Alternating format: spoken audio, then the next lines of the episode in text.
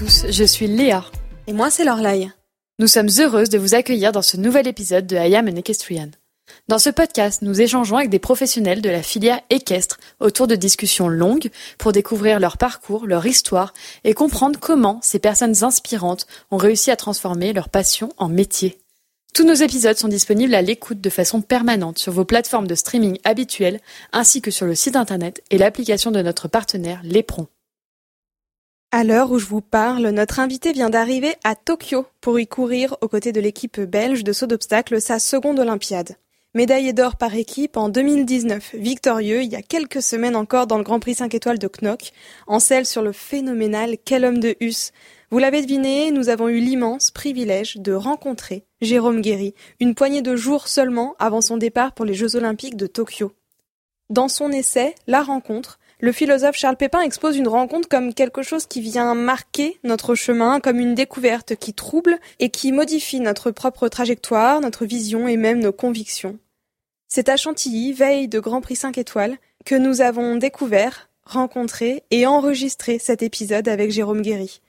Sans tabou, sans ombre et avec une infinie simplicité, Jérôme s'est livré à notre micro et nous a raconté son histoire, ses périodes de doute, le cancer contre lequel il s'est battu, et puis, évidemment, cette amitié profonde et singulière avec son compatriote Gaëtan de Croix, copropriétaire avec Jérôme et Alexander Oansea du CRAC, quel homme de Hus. On espère que comme nous, vous aurez le sentiment d'avoir rencontré Jérôme Guéry et que cet épisode vous insufflera la même énergie qu'à nous, ce jour-là, à Chantilly. Je vous souhaite une belle écoute. Pour sponsoriser cet épisode, nous partons cette semaine à la découverte d'Istea Conseil. Organisme de formation proche de Bourg-en-Bresse dans l'Ain, Istea propose aux entreprises des formations sur mesure et centrées sur l'apprenant.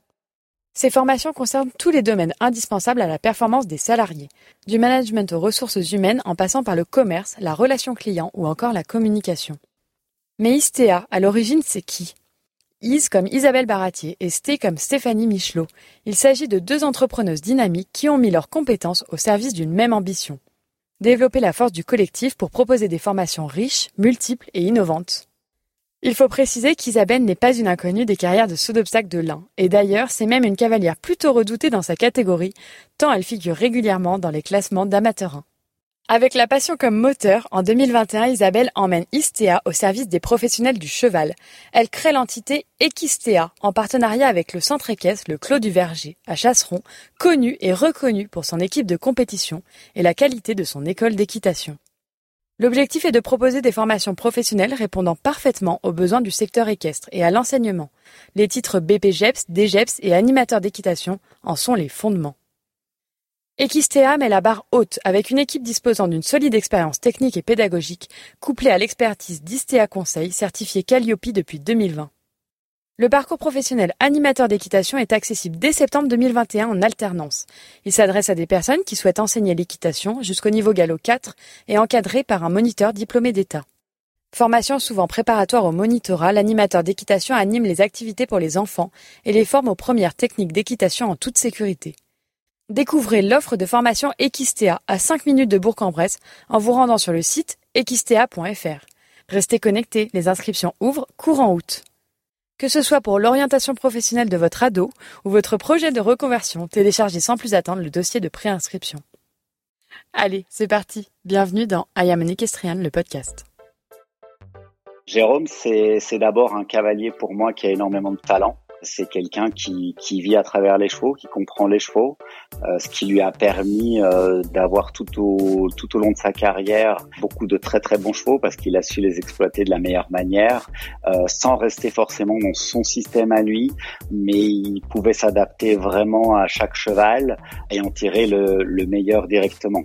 Euh, on a vu avec Jérôme un couple, il se fait très très rapidement. Euh, donc je pense que ça, c'est une qualité vraiment importante pour un cavalier. D'autre part, c'est quelqu'un qui aime le, le, commerce également. Et il n'a jamais, euh, en tout cas euh, dans son jeune temps, mis d'abord en avant le côté sportif. Il a vraiment euh, euh, toujours essayé de faire tourner sa boutique avant le sport. Et finalement, ça a quand même bien fonctionné parce que les deux liés ensemble lui ont permis de, de construire un piquet de chevaux et l'écurie qu'il a aujourd'hui Et en mûrissant euh, maintenant, il peut se permettre de garder des chevaux pour réaliser son sport parce que Jérôme, c'est avant tout un sportif. Euh, c'est quelqu'un qui vit vraiment le sport. Et c'est pour ça que je pense que euh, les Jeux Olympiques qui vont se dérouler là euh, prochainement, c'est quelque chose qui, qui, compte à ses yeux. C'est pas un championnat euh, traditionnel tel qu'un championnat d'Europe, euh, une Coupe des Nations, une grosse échéance. C'est vraiment quelque chose de beaucoup plus sportif. Et ça, c'est quelque chose qui le fait fonctionner, qui le fait avancer. Et donc, il a besoin de ces événements-là et, je pense qu'il va donner le meilleur de lui-même. Euh, Jérôme, c'est au départ euh, un ami. On a passé énormément de, moments ensemble. C'est quelqu'un qui est très sensible, tout comme moi. On se comprend assez bien dans, les mauvais moments euh, de la vie aussi. Et, justement, on arrive à, se relever et en tirer le meilleur. Et c'est vrai qu'un jour où j'étais un petit peu en difficulté au niveau de ma santé, il m'a dit, écoute, je suis là. Si, si tu as besoin d'aide, je suis là je lui ai attrapé la main et euh, je lui ai confié un 7 ans qu'il a acquis par la suite. Et puis je lui ai confié quel homme. Et là, je pense que euh, tout est parti dans une autre dimension parce que lui a compris la, la réelle qualité euh, de ce cheval. Il a compris qu'il pourrait tout sauter avec. Il a compris qu'il pourrait euh, aller chercher son, son rêve de, de, sportif, le rêve olympique. Et on a décidé de créer, euh, en plus de l'histoire d'amitié, histoire autour d'un cheval. Ça nous a encore plus rapprochés, que ce soit Jérôme et moi, mais également Patricia et Alice. On a vraiment euh, euh, fait, fait, cette histoire euh, tous ensemble et on vit des moments qui sont indescriptibles. Et je pense que dans une vie, il faut, faut pouvoir savourer et vivre ces moments-là. Je pense que le monde du cheval, le monde en général, nos amis qui, qui fassent partie de notre milieu ou pas, euh, ont été très touchés par notre histoire, l'histoire de ce cheval, l'histoire de l'amitié, l'histoire de la vie tout simplement. Et je pense qu'aujourd'hui, il n'y a même plus euh, un Jérôme Cavalier, il n'y a même plus un Jérôme belge. Il est porté par un monde euh, qui suit ce couple. Ok, c'est vrai que quel homme est aussi un cheval, un cheval d'exception, un cheval qui est plus qu'un animal, c'est un être avec qui on, on, arrive à ressentir des choses. Et le monde du cheval ou le monde en général aujourd'hui est derrière eux parce que l'histoire est belle, parce que le couple est beau, parce que à chaque fois qu'il rentre en piste, c'est pas lui qui fait rêver, c'est pas moi qui fait rêver, mais il, fait rêver là toute une sphère qui, qui le suit en permanence. Et donc euh, je pense que ça c'est, je dirais, l'histoire est encore plus belle grâce à tout ça. Ben, en tout cas, aujourd'hui, tous les feux sont verts. Euh, Jérôme est en pleine forme, le cheval est en pleine forme. J'ai pas envie de parler comme le, le propriétaire. J'ai envie de parler euh, plus à l'ami et j'espère que pour lui, le sportif, il va aller nous chercher une médaille parce qu'il le mérite. Bonjour Jérôme. C'est un grand plaisir euh, qu'on a aujourd'hui de pouvoir vous accueillir à notre micro dans notre podcast. On est vraiment très heureuse de pouvoir échanger avec vous sur votre parcours, votre carrière, euh, sur les différentes étapes de votre vie professionnelle aussi mais aussi sur euh, les futurs challenges qui vont arriver. Et je pense notamment évidemment à Tokyo, où vous allez vous envoler dans quelques jours. Parmi vos grands titres, Jérôme, euh, vous débutez en 1998 en étant sacré champion de Belgique junior, si je ne me trompe pas, tout à, fait. à seulement 18 ans, puis de nouveau en 2012 dans la catégorie senior cette fois. Euh, ensuite, vous rencontrez un cheval qui aura quand même marqué votre carrière, Grand Cru, ce fils de Malito Drève, avec lequel vous remportez la boule en 2016, mhm. mais aussi une étape du Login Global Champions Tour à Miami la même année. Et puis, vous allez participer aux Jeux Olympiques de Rio en 2016 avec lui. Deux ans plus tard, avec euh, une histoire euh, bien singulière, vous croisez le chemin de Kellum de Hus mhm. et euh, vous vous envolerez donc pour le Japon dans quelques semaines. Après avoir évoqué un peu ce palmarès, j'aimerais bien faire un petit retour en arrière, retourner dans votre enfance déjà. vous n'êtes pas du tout issu d'une famille de cavaliers, et pourtant vous êtes passionné de chevaux et de sport. Est-ce que vous pourriez nous expliquer un peu ce qui vous a amené à faire de cette passion votre métier? Ben, c'est d'abord le cheval, hein. Euh, c'est vraiment euh, une, passion pour moi le cheval. Euh, je viens donc, comme vous le dites, pas du tout du milieu. j'ai commencé à monter comme, comme beaucoup de gens dans un manège, dans un club. Au fait, la, dame qui nous gardait, une amie de, de famille qui nous gardait, montait à cheval le mercredi après-midi et je l'accompagnais pour parce qu'elle nous gardait. J'allais la voir monter. Et dans, le manège où elle a commencé, on, on, pouvait monter seulement à l'âge de 10 ans. Donc pendant un an, je l'ai accompagné tous les mercredis après-midi, je l'ai regardé monter à cheval. Et le jour de mon anniversaire, j'ai demandé une leçon d'équitation pour mes 10 ans. Euh, donc j'ai commencé dans ce club-là et puis euh, de fil en aiguille, euh, bah, j'ai été le samedi faire une leçon et puis de plus en plus souvent, euh, les vacances, je mettais ma tente dans, dans, dans la, la, prairie du manège où je restais là. Et voilà, c'était vraiment une passion du cheval qui est, qui est née chez moi. Ma sœur montait aussi un petit peu euh, dans les mêmes conditions. Euh, elle, elle a un peu plus, elle a décroché euh, à l'adolescence et, euh, et, moi, c'est voilà, j'ai continué de, de, plus belle. Alors, ma, ma, maman m'a assez bien soutenu dans, cette passion. Elle, m'a soutenu avec les moyens qu'on avait. On vient pas d'une famille super fortunée. On sait que c'est quand même un sport qui est très onéreux. Alors, euh, à, petit niveau, ça, va, mais dès qu'on veut monter, faire de la compétition et, tout, ben, euh, c'est quand même quelque chose qui coûte assez cher. Donc, elle m'a, quand même vraiment euh, beaucoup soutenu toute ma, toute ma jeunesse. Elle m'a acheté mon premier poney à l'âge de 12 ans euh, Impala du vent dans la voile qui s'appelait. voilà. Euh, chaque, chaque, morceau de ma vie était, euh, était accompagné d'un cheval, donc euh, depuis mes 12 ans jusqu'à aujourd'hui. Et bon, je me rappelle évidemment de chaque, chacun d'entre eux. et donc, au fur et à mesure, bah, je suis passé à cheval après. et sur, un, sur un cheval d'un éleveur, les éleveurs ont, commencé à me prêter des, enfin, me confier des chevaux. Euh, toujours, ma maman m'a soutenu. Et à 18 ans, euh, j'ai euh, décidé de, euh, de, après mes études, d'essayer de voir si je pouvais vivre de, de cette passion. Euh, donc j'ai arrêté, arrêté l'école, enfin après ma réto, le bac pour la France, et j'ai décidé de voir si on pouvait, je pouvais vivre de ça. Et j'ai été monté donc pour le pour le Hara des Hayet, Hara en France, mais qui était installé aussi en, en Belgique euh, où là j'ai monté les jeunes chevaux. J'ai commencé euh, bien par les jeunes chevaux et puis assez rapidement euh, bah, ça s'est bien passé. On avait des bons jeunes. Euh, j'ai commencé à monter leurs chevaux plus âgés aussi. Euh, plusieurs bons résultats. Et puis en, en, en 2000, j'ai rencontré mon épouse euh, qui, est, qui est venue travailler un petit peu avec moi, qui a arrêté le barreau parce qu'elle était au barreau de Bruxelles. Euh, elle est venue travailler avec moi au Haras des Hayet, donc elle faisait ma groom. Elle montait un peu à la maison, mais les chevaux, mais voilà, la plupart du temps, elle faisait la groom pour moi. Et après six mois euh, au Haras des Hayet ensemble, on a décidé d'essayer de, de, faire notre propre écurie. Donc j'ai arrêté de travailler pour, euh, pour, le, pour le Haras et on a lancé notre propre structure. Euh, ensemble. Bon, ben, au début, ben, c'était euh, c'était un peu difficile. On a commencé à monter des chevaux d'éleveurs, euh, des jeunes chevaux. J'ai commencé vraiment avec les jeunes chevaux et on a loué une structure. Après ça, ben, dès que ça a été un petit peu bien avec les, jeunes chevaux, j'ai très vite compris que pour faire du haut niveau, il fallait avoir des bons chevaux, donc il fallait aussi un peu de moyens. Donc je me suis vraiment concentré sur le commerce.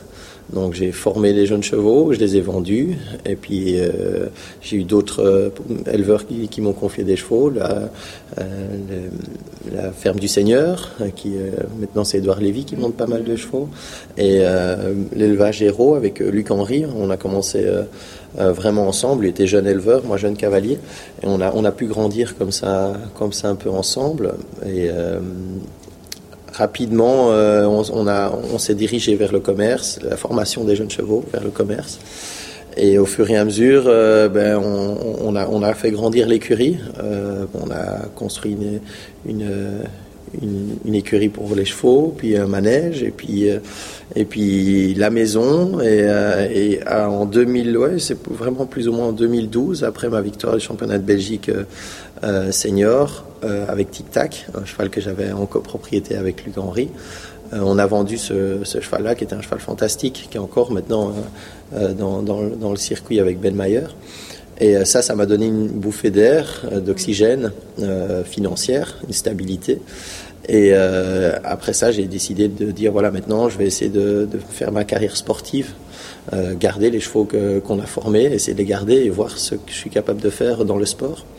Parce qu'avant ça, chaque fois que j'avais un bon cheval, ben, on le vendait et puis on recommençait. Et donc c'était toujours ça.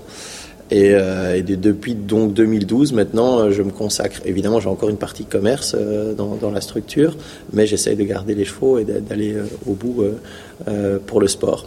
Donc voilà jusqu'à aujourd'hui. Euh, c'est quelque chose dont on voulait vous parler. Hein. Vous l'avez mentionné euh, déjà dans cette interview. On l'avait lu nous beaucoup en préparant l'interview. On a lu énormément de, de choses dans la presse.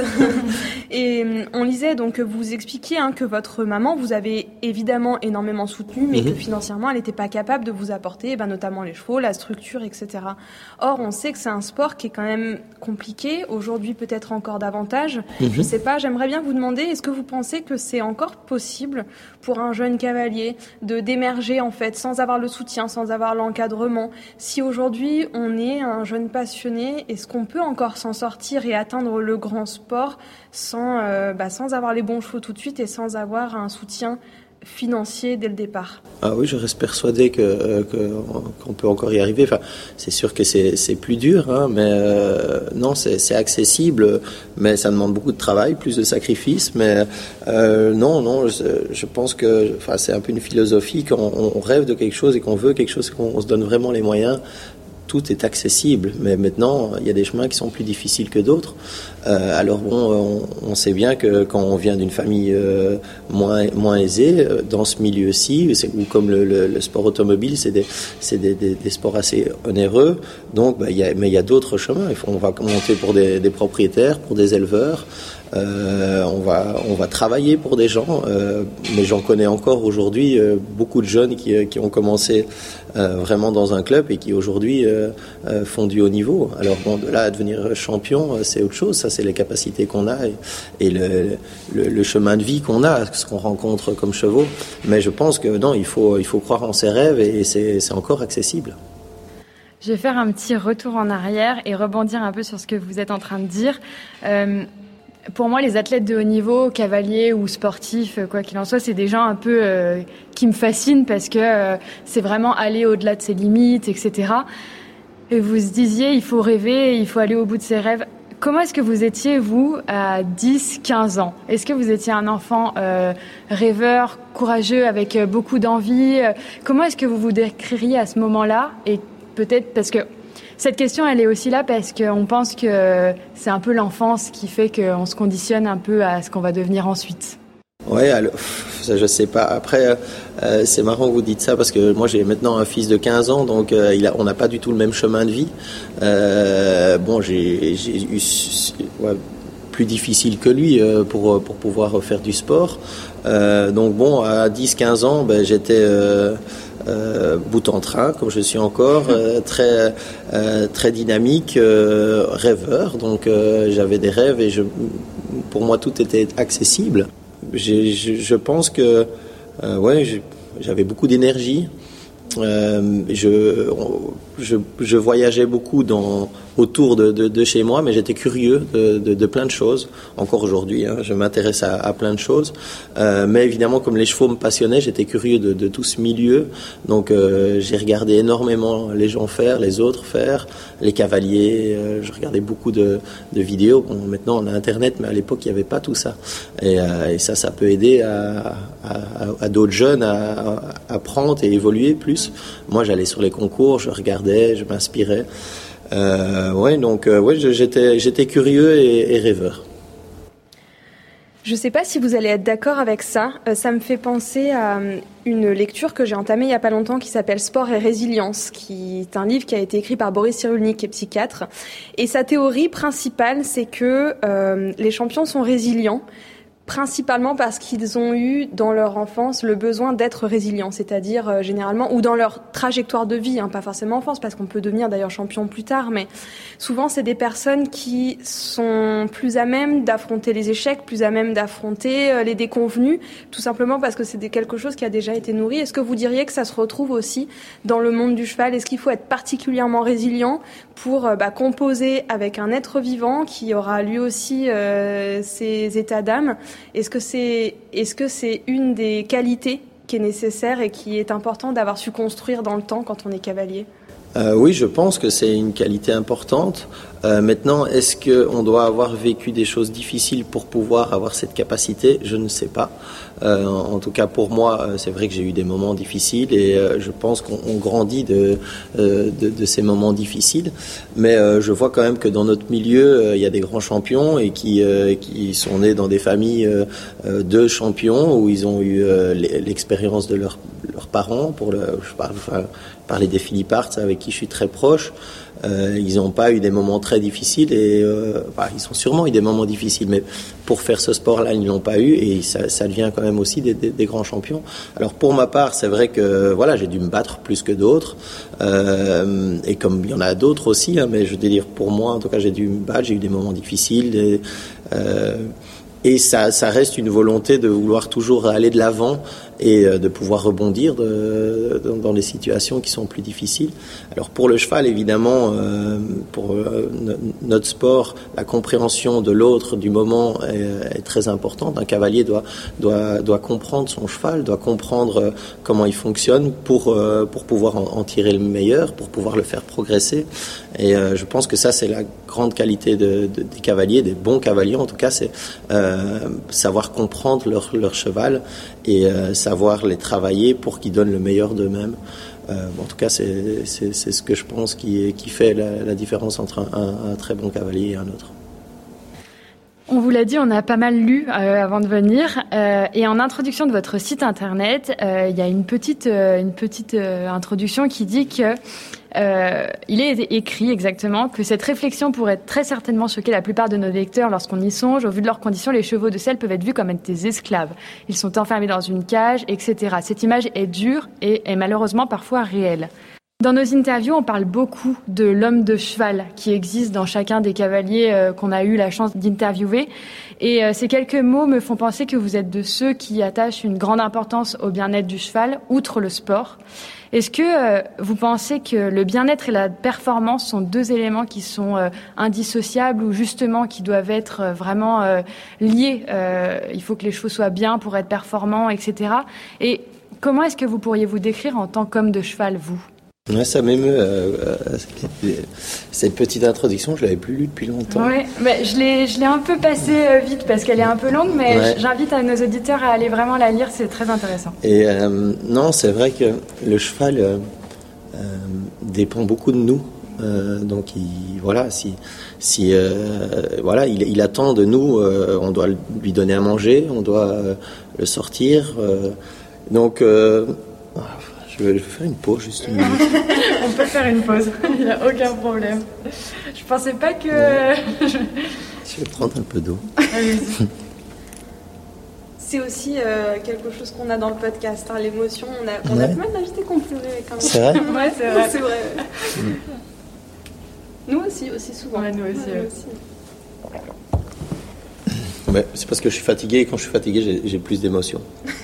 bon, bah, soyez fatigué là. Bon, je reprends. Euh, oui, je pense que le bien-être animal et le bien-être humain est, hyper important.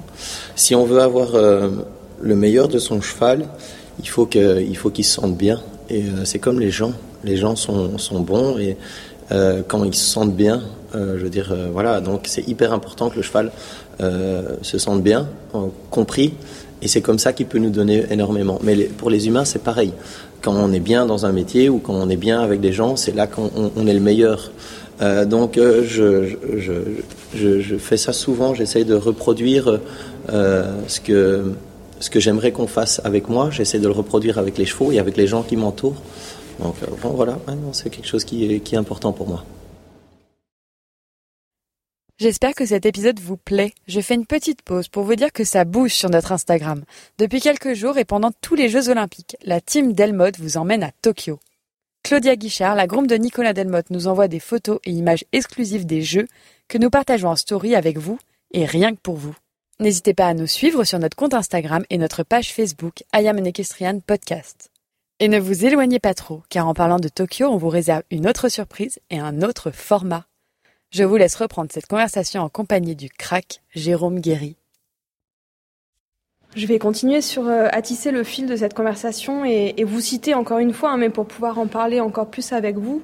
Vous avez euh, vous avez dit dans une interview qu'il faut euh, avant tout pouvoir apprivoiser le cheval et le comprendre.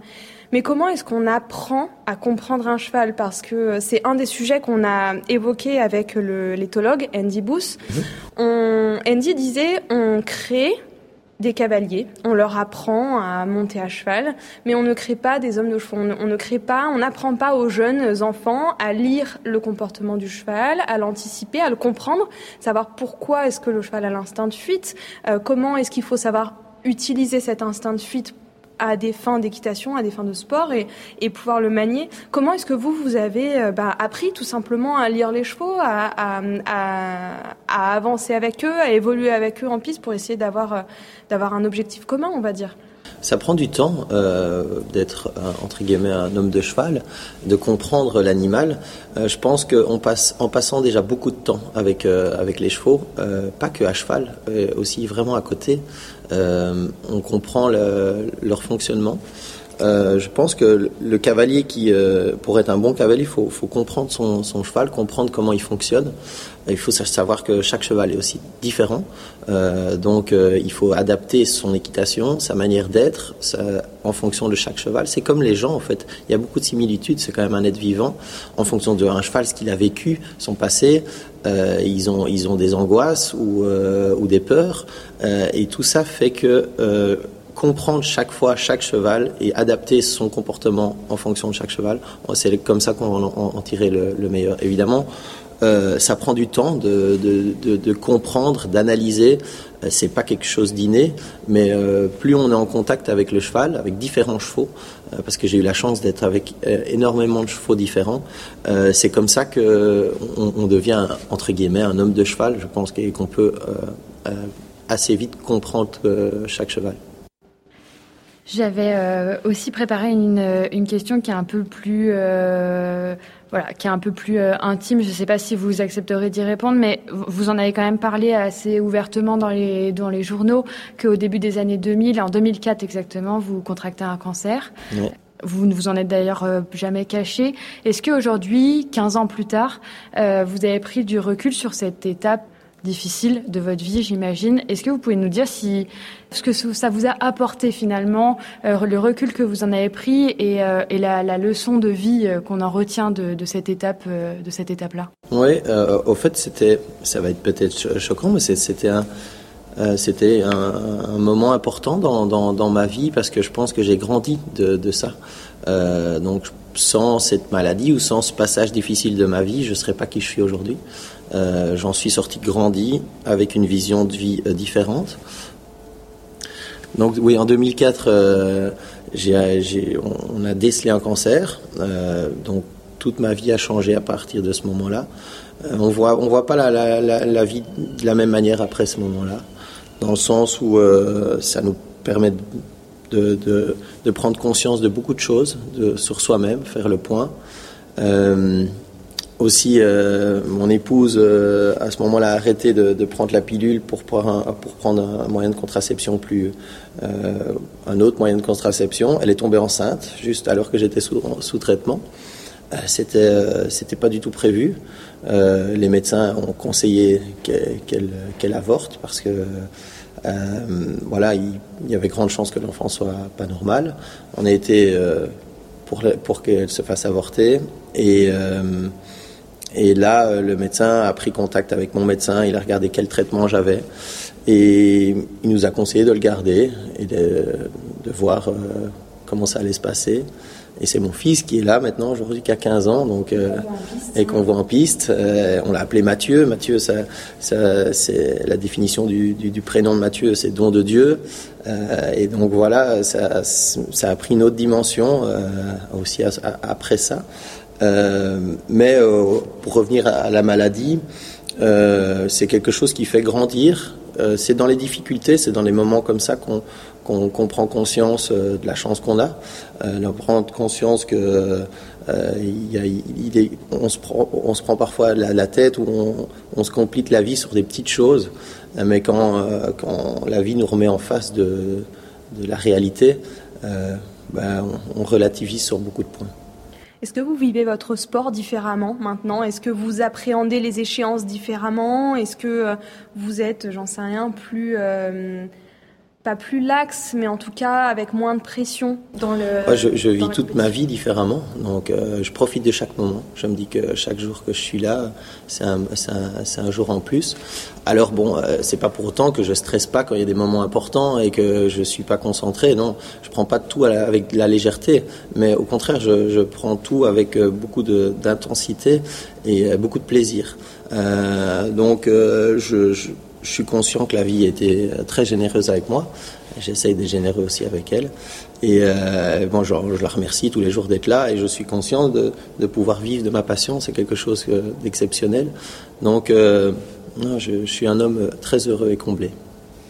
Et maintenant, euh, vous travaillez aussi en famille, du coup, avec mhm. votre fils. J'imagine que ça a été une renaissance après, après cette étape d'accueillir votre fils. On le voit sur les concours. On sait qu'il monte euh, un cheval euh, important pour vous qui est euh, Papillon, Z. Est-ce que vous avez ambitionné à un moment donné d'installer votre nom dans ce milieu comme l'ont fait justement les Philipparts dont vous parliez ou les Van Passion Est-ce que c'est important pour vous de voir votre fils monter et d'être sur vos traces? Alors, ambitionner de, de, marquer avec mon nom, pas du tout. C'était pas du tout quelque chose que, que j'espérais ou que j'essayais de faire. Euh, moi, je suis content de, évidemment de pouvoir vivre cette passion avec euh, avec mon fils, ma femme aussi. Malheureusement, mon, plus jeune ne monte pas. Peut-être qu'il viendra plus tard, euh, qu'il s'y mettra plus tard, parce que Mathieu a commencé assez tard. mais c'était quelque chose pour moi. C'est quelque chose pour moi. C'est plaisir partager cette passion avec lui, partager ces moments-là faire euh, marquer son nom euh, dans un milieu, ben, pourquoi pas? C'est sûr que si euh, s'il continue et qu'il continue à percer, ce serait très chouette. Mais, mais surtout, ce serait chouette pour lui qu'il ait du plaisir et qu'il puisse vivre les émotions et les plaisirs que moi j'ai. Bon, c'est sûr que on est tous autour du cheval et quand on peut le vivre ensemble, c'est très agréable. Vous venez de rentrer dans le top 20 mondial. Euh, mhm. je l'ai vu euh, sur Instagram il y a quelques jours. Euh, on le sait très bien, pour pérenniser une telle place dans ce sport, il faut être partout, tous les week-ends, traverser le monde entier. À côté de cela, justement, vous avez une femme et deux fils. Comment est-ce que vous parvenez ou est-ce que vous, vous avez réussi à trouver un équilibre entre votre vie professionnelle et sportive et votre vie euh, de famille, tout simplement? En fait, on a souvent abordé ce sujet, notamment avec Kevin Stott et avec Marie Pellegrin, qui sont euh, deux cavaliers opposés là-dessus, parce que Kevin, c'est un accro du concours, etc. Ah Marie est une cavalière émérite, mais a envie vraiment de s'occuper de son enfant. Elle nous l'a dit beaucoup dans le podcast. Vous, est-ce que vous avez trouvé un juste milieu, un équilibre? Euh, Comment est-ce que ça s'est installé finalement au cours des années? Moi, j'ai déjà la chance d'avoir une femme fantastique mhm. qui, euh, qui, qui s'occupe euh, évidemment de, de plein de choses, mais aussi des enfants. Euh, donc, bah, elle vient quand elle peut, elle vient, elle m'accompagne, elle monte aussi, elle m'accompagne avec les enfants. Donc, souvent, c'est elle qui faisait l'effort de venir avec les, avec les enfants pour qu'on puisse quand même vivre certains moments ensemble. Euh, mais c'est sûr que ça a été assez, c'est assez compliqué de, de, de, vivre euh, son sport, sa passion, son métier, et aussi avoir une vie de famille à côté. Alors je rentre, euh, j'essaye de rentrer après chaque compétition à la maison, donc je suis trois jours semaine à la maison. Euh, et là, j'essaye de passer du temps avec les enfants, bon, même s'ils ils sont à l'école, donc c'est plutôt le soir, fin de journée, ou un peu le matin.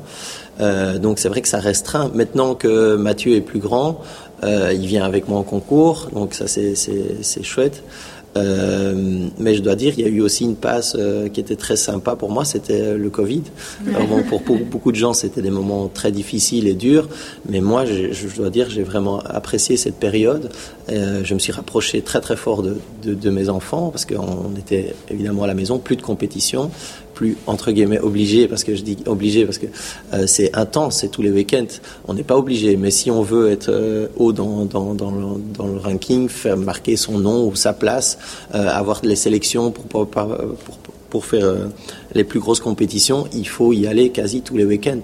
Il faut, euh, il faut être sur, euh, sur la route tout le temps. Donc, le Covid m'a permis de, de, pouvoir rester à la maison, profiter de mes enfants. Euh, J'avais l'impression que c'était des vacances que je n'ai jamais eues, au fait. Donc, c'était un moment très, très, très fort pour, pour, pour nous. On était, on était très proches. C'est là que Mathieu aussi a vraiment accroché, parce que j'ai passé énormément de temps avec lui. Je le faisais travailler à cheval tous les matins, et c'est là qu'il a accroché aussi l'équitation. Donc, c'est vrai que euh, faire du sport de très haut niveau, en tout cas l'équitation, euh, euh, c'est aussi faire une petite croix sur certains moments de, vie euh, de famille. Euh, donc euh, il faut essayer de trouver un équilibre, mais qui est très compliqué à trouver. J'aimerais bien qu'on parle de ce cheval donc qui va vous accompagner à Tokyo, qui a une histoire extrêmement singulière qu'on connaît, mais j'ai envie d'entendre cette histoire racontée par vous avec vos mots. Donc c'est un cheval qui appartient à Gaëtan de Croix, Ouais, on est en copropriété en maintenant. Copropriété ouais, maintenant, voilà, qui appartenait du coup, si je reprends le début de l'histoire, à votre ami Gaëtan, euh, qui pour des raisons aussi de santé a dû arrêter de monter à cheval. Donc euh, on retrouve aussi de votre propre histoire dans celle de Gaëtan.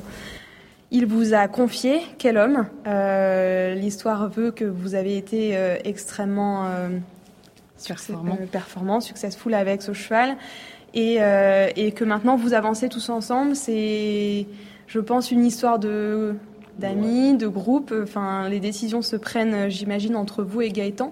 Est-ce que vous pourriez nous le raconter et aussi après bah, nous parler donc de cette histoire d'abord, mais aussi de ce cheval, de sa personnalité et de comment vous abordez euh, maintenant ben, Tokyo avec lui? Oui. Euh, oui, c'est une histoire fantastique hein, euh, autour de ce cheval qui est lui-même fantastique. Euh, donc Gaëtan, euh, il, a, il, y a maintenant trois ans, on, lui a détecté un cancer aussi. Euh, et là, il décide de, de, bah, de, vendre son meilleur cheval parce que bon, il rentrait en traitement et il allait pas plus, il allait plus pouvoir le monter comme, comme il se fallait. Il avait un cheval d'exception et il m'a demandé si je pouvais le monter pour le commercialiser. Donc j'ai commencé à le monter au Sunshine Tour. Euh, où là très rapidement j'ai senti vraiment qu'il je savais que je connaissais le cheval avec lui je l'avais vu c'est un cheval qui a toujours fait des, bons des bons résultats avec lui mais c'était il avait quelques défauts euh, il était assez lent il faisait souvent un point de temps donc je savais que c'était un bon cheval, mais je ne savais pas que c'était un, cheval si exceptionnel, il était si bon que ça. Donc en le montant, c'est là que j'ai réalisé que c'était vraiment un cheval euh, hors du commun. Et euh, bah, dès le début, ça a marché, au fait. Hein, ça a collé entre lui et moi. Et souvent, avec les chevaux que j'ai eu une histoire, c'est dès le début, il y a quelque chose qui se passe. C'est comme aussi avec les gens. Euh, on ne sait pas l'expliquer, mais il y a quelque chose qui se passe. Il y a un feeling, il y a quelque chose. Donc, et, ce, feeling, je l'ai eu directement avec Kellogg. Euh, donc euh, j'ai gagné mon premier gros Grand Prix, c'était au Sunshine Tour avec lui. Directement après ça, euh, on s'est envolé à Mexico pour le global. Alors, je ne savais pas si le cheval était prêt pour ça, mais le cheval a été incroyable. Il a gagné le Grand Prix. Puis là, j'ai dit waouh, là on est vraiment sur une gamme de chevaux rares. Et évidemment, tous les acheteurs euh, commençaient à taper à la porte pour venir euh, pour, pour, pour, pour l'acheter. Et puis je me suis dit, ok, ça c'est un cheval que je, devrais, je dois faire un maximum pour garder ce cheval-là. C'est un cheval pour aller à, à, Tokyo. Parce que quand je suis revenu de Rio, euh, je me suis dit, il faut que j'aille faire Tokyo en équipe. C'était vraiment un objectif pour moi. J'avais pas encore trouvé le cheval. Et puis là, quand j'avais quel homme, je dis, mais ça, c'est le cheval que je, je, dois tout faire pour le garder. Alors, bon, il, quand même, il coûtait beaucoup d'argent. Gaëtan voulait le vendre. J'ai d'abord essayé de trouver des investisseurs pour, pour l'acheter, euh, pour me le confier à garder. Donc, j'ai appelé un peu tout mon, tout mon réseau. Mais euh, j'ai trouvé personne qui voulait acheter un cheval pour le sport, parce que là, il avait 13 ans, le cheval, donc c'était vraiment dans un objectif sportif. Tokyo, qui était Tokyo, sans savoir si ça allait aller, mais il, faut, il faut se donner des, des, rêves et des, des, projets. Et euh, c'était le projet, il n'y a personne qui me suivait. Euh, donc euh, j'en ai parlé avec mon épouse, avec euh, un, autre ami Alex Onseac, avec qui j'avais grand cru. Et on a décidé d'acheter la de faire une proposition à Gaétan qui nous vende la moitié du cheval seulement et qu'on continue de faire cette aventure ensemble, c'est-à-dire à nous trois, trois amis, parce qu'on est amis. Alors bon, pour Gaétan, c'était aussi quelque chose, il vendait qu'une partie de son cheval, mais je lui dis voilà, l'argent c'est c'est important, mais ce qu'on va vivre, euh, ça, va être, ça va être génial, on va vivre des moments fantastiques. Euh, et bon, sans savoir si ça allait être ça, mais on rêvait de ça et on, s'est projeté là-dedans. Et je dois dire, la vie, de nouveau, a été super généreuse. On a investi, on a acheté la, moitié de ce cheval-là. Et depuis, euh, tout nous sourit, en tout cas avec, euh, avec homme On a eu d'autres victoires. On a gagné la, la, médaille d'or au, championnat d'Europe. On a gagné là récemment au KNOK. On a notre place pour les Jeux Olympiques de Tokyo. Euh, le cheval euh, va super bien, il fait de la production aussi, donc à la fin même l'investissement qu'on a fait, on va le retrouver. Donc tout tout est, beau et c'est quelque chose qu'on partage ensemble. Donc chaque fois qu'il y a une victoire, chaque fois qu'il y a une décision, on, on, s'appelle tout le temps en fait. vivre ça avec des amis, euh, ça prend une autre dimension. Quand on est seul, moi j'aime bien vivre des choses avec d'autres gens et donc quand on partage des moments comme ça, ça prend une autre dimension et, et c'est ça qui est beau dans, dans cette histoire-là. Et tout ça, c'est grâce à ce cheval fantastique qui est Kelon. Et là, vous allez donc vous envoler avec lui direction de Tokyo pour euh, porter la veste rouge. Vous êtes quand même un pilier de cette équipe euh, belge. Est-ce que c'est toujours été important pour vous de représenter euh, les couleurs de votre équipe? Est-ce que vous vous diriez que vous êtes vraiment un cavalier d'équipe? Ouais, moi, j'adore monter pour mon pays. J'adore représenter mon pays, porter le drapeau plus que, que, l'aspect financier, euh, parce que bon, quand on fait des, coupes des nations, c'est vraiment quelque chose. On sent, on a le peuple derrière nous, on a toute la, euh, on a, on a tout, tout, toute cette énergie de euh, qui, qui, qui, nous porte au fait. Hein. C'est vraiment quelque chose qui, qui est porteur. partager ça avec les gens, euh, on le fait vraiment parce qu'on a la passion de. Il faut avoir cette passion de, de Coupe des Nations. Chez, chez, vous, il y a aussi Kevin, il y a, il y a aussi qui, qui, est aussi euh, cette fibre du, du, du drapeau, de l'équipe. Et, euh, et, moi, ça me parle beaucoup. Donc, c'est vraiment des objectifs pour moi qui sont qui sont importants. Comme là, on, va on va à Tokyo, mais pour moi, l'objectif premier, c'est d'abord l'équipe. Alors, c'est sûr que si on fait un résultat individuel, c'est très chouette. Mais quand je suis revenu de Rio, j'ai dit voilà, on doit aller à Tokyo, mais on doit aller en équipe, quoi. Il faut que il faut qu'on soit là, un star, un, tout un, staff autour de nous. Et, voilà, c'est une autre dimension. Comme je dis, quand on partage quelque chose, et là aussi, on le partage évidemment avec nos coéquipiers, mais on le partage avec tout un pays qui est passionné de chevaux souvent, mais pour, les Jeux, ça prend une autre dimension parce qu'on a vraiment tout le peuple qui est derrière nous. Mais souvent, quand on fait une Coupe des Nations euh, euh, traditionnelle pendant l'année, on sent qu'il y, a, tout, le peuple belge qui nous supporte. Et c'est ça qui est très très chouette dans les Coupes des Nations. Et on retrouve ça que dans les Coupes des Nations. Est-ce que vous aimez euh, justement quand vous êtes en Coupe des Nations, par exemple, avec un, plus jeune, un junior qui intègre peut-être pour la première fois l'équipe, est-ce que c'est un rôle que vous aimez prendre, celui de venir apporter votre expérience, de venir encadrer, donner des conseils euh, Vous aimez ça? Euh, oui, parce que je, je, sais, je, me revois moi, hein, donc j'essaye vraiment toujours d'être là à l'écoute et, de pouvoir aider les, les, plus jeunes parce que je me, me vois à, ce moment-là et j'avais besoin de ça. J'étais demandeur, j'allais demander euh, des informations chez, chez les, les, cavaliers plus expérimentés euh, qui m'inspiraient. Donc je suis honoré quand il y a un jeune qui vient me demander conseil. J'essaye toujours de prendre du temps à, à, lui répondre pour, euh, pour le, le, faire grandir. Et on grandit de, de l'expérience des autres, donc si on peut partager ça, c'est quelque chose de très agréable. Et vous vous verriez euh, devenir un jour euh, entraîneur ou en tout cas euh, avoir un poste fédéral. Est-ce que ça pourrait vous plaire ou est-ce que avant tout vous souhaitez quand même poursuivre votre carrière le plus longtemps possible et être à cheval parce que ce que vous aimez c'est être sur la selle? Alors oui, oui, ça me plairait bien d'avoir un, poste entraîneur ou, coach, mais je suis pas, pas aujourd'hui parce que quand je fais quelque chose, j'essaie de le faire bien et pour faire les donc j'essaie de me concentrer. Pour le moment, je suis dans le sport, donc j'essaie vraiment de me concentrer au sport. Euh, quand je devrais être entraîneur, j'ai pas d'élèves, par exemple, j'ai des demandes tout le temps pour euh, donner des cours, et je ne le fais pas parce que euh, je veux pouvoir m'investir à 100% dans, ce que je fais. Donc pour le moment, c'est vraiment le sport et aussi un peu mon fils parce que voilà, il est là tous les jours. Mais dans quelques années, je pense que je vais retirer les bottes de compétition et je, prendrai un autre statut. J'entraînerai, je, serai coach ou je ne sais pas si ce sera coach national, mais ça me plairait bien, pourquoi pas. Euh, je pense pas que je vais être euh, John Whitaker ou euh, monter jusqu'à un âge. Euh, non, j'ai un objectif qui est, dans ma tête, c'est j'aimerais faire Paris et après Paris, je pense que je vais, je vais lever le pied. je vais passer le relais à mon fils s'il si, continue, ou quelqu'un d'autre, je vais continuer dans les chevaux, ça c'est sûr, parce que c'est une passion, on ne peut pas arrêter. Mais la compétition, euh, comme je la vis actuellement, je veux voudrais plus la vivre à ce moment-là. J'aurais fait mon temps, j'ai un objectif de faire euh, quelque chose de fort dans, euh, aux Jeux Olympiques. Si c'est cette année, c'est bien. Si ce sera pas cette année, ben, euh, ce sera, j'espère, à Paris. Et si je n'y suis pas arrivé, c'est que, que je devais pas le vivre et que voilà. Mais il y aura d'autres choses à faire. Mais oui, je pense qu'après Paris, si j'ai la chance de monter Paris, mais voilà, de toute façon, après Paris, je pense que je vais, je vais lever le pied sur les compétitions et me concentrer sur, sur d'autres choses. Vous exprimez euh, des fois une certaine lassitude du sport, euh, des concours tous les week-ends, justement, des déplacements, etc. Ouais, honnêtement, pour moi, euh, c'est dur parce que les gens ils rêvent de, de, de, faire ça. Donc c'est dur de dire, ouais c'est pas c'est pas simple, mais on est parti tous les week-ends. Bon, c'est sûr qu'on va dans des beaux endroits, mais mais mais c'est un sacrifice sur d'autres choses. Donc euh, on a on n'a pas beaucoup de vie de famille comme on l'expliquait. Euh, je vois pas non plus ma famille extérieure. Alors ma famille proche, oui, mes enfants, ma, femme, mais toute ma famille plus large, je la vois pas. Je suis pas là au fait ni au baptême ni au mariage. Enfin voilà, on est on, vit que pour pour de la compétition et on est parti tous les week-ends. Alors euh, c'est chouette mais c'est intense et c'est tout le temps. Donc euh, là, pour le moment, comme je dis, je me concentre vraiment là-dessus.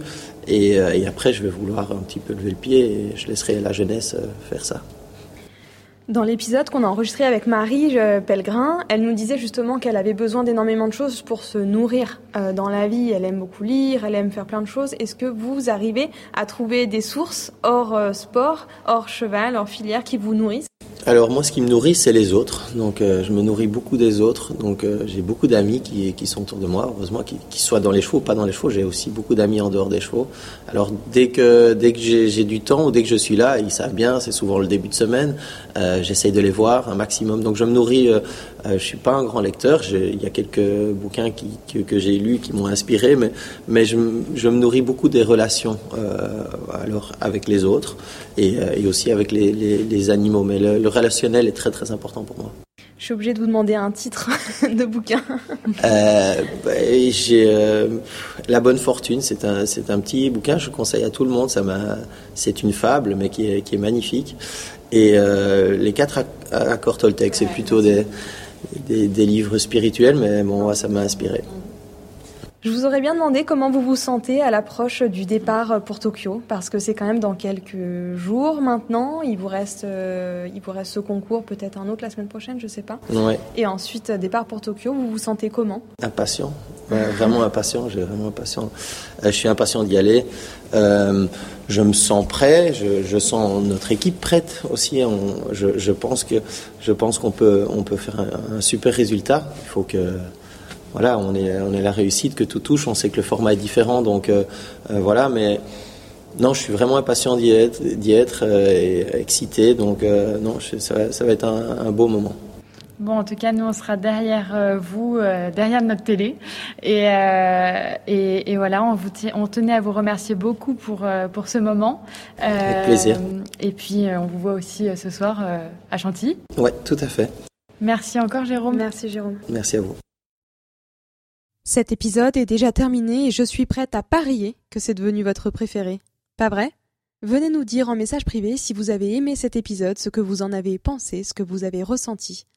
Cet épisode était le dernier avant une pause estivale. On va s'arrêter, on va se reposer pendant le mois d'août, on va regarder les Jeux Olympiques. Alors comme nous, reposez-vous, encouragez nos cavaliers français, encouragez Jérôme Guéry et Cullum de Hus. On se retrouve à la rentrée avec de nombreux épisodes, avec des surprises et même avec notre premier épisode enregistré en anglais. Prenez soin de vous et à bientôt